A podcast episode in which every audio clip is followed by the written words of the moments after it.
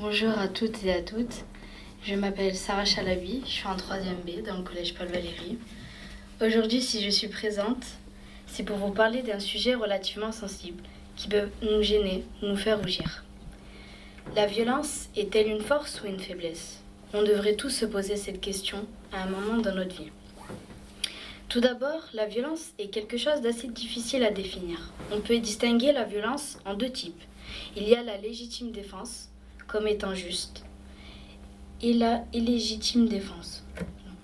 La violence illégitime, qui n'a pas lieu d'être, c'est une sorte d'intolérance. Je commence par vous montrer deux faces de la violence, qui soulignent que c'est une faiblesse pour ceux qui l'utilisent.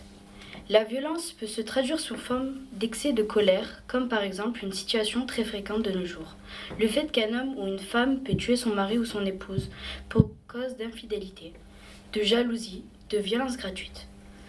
Sachez qu'une femme meurt tous les deux jours et un homme tous les 14 jours, sous les, coups de leur conjoint.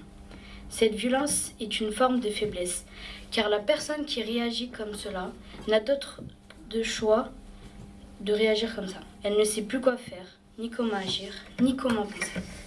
Cela amène à la colère qui finit par prendre le dessus.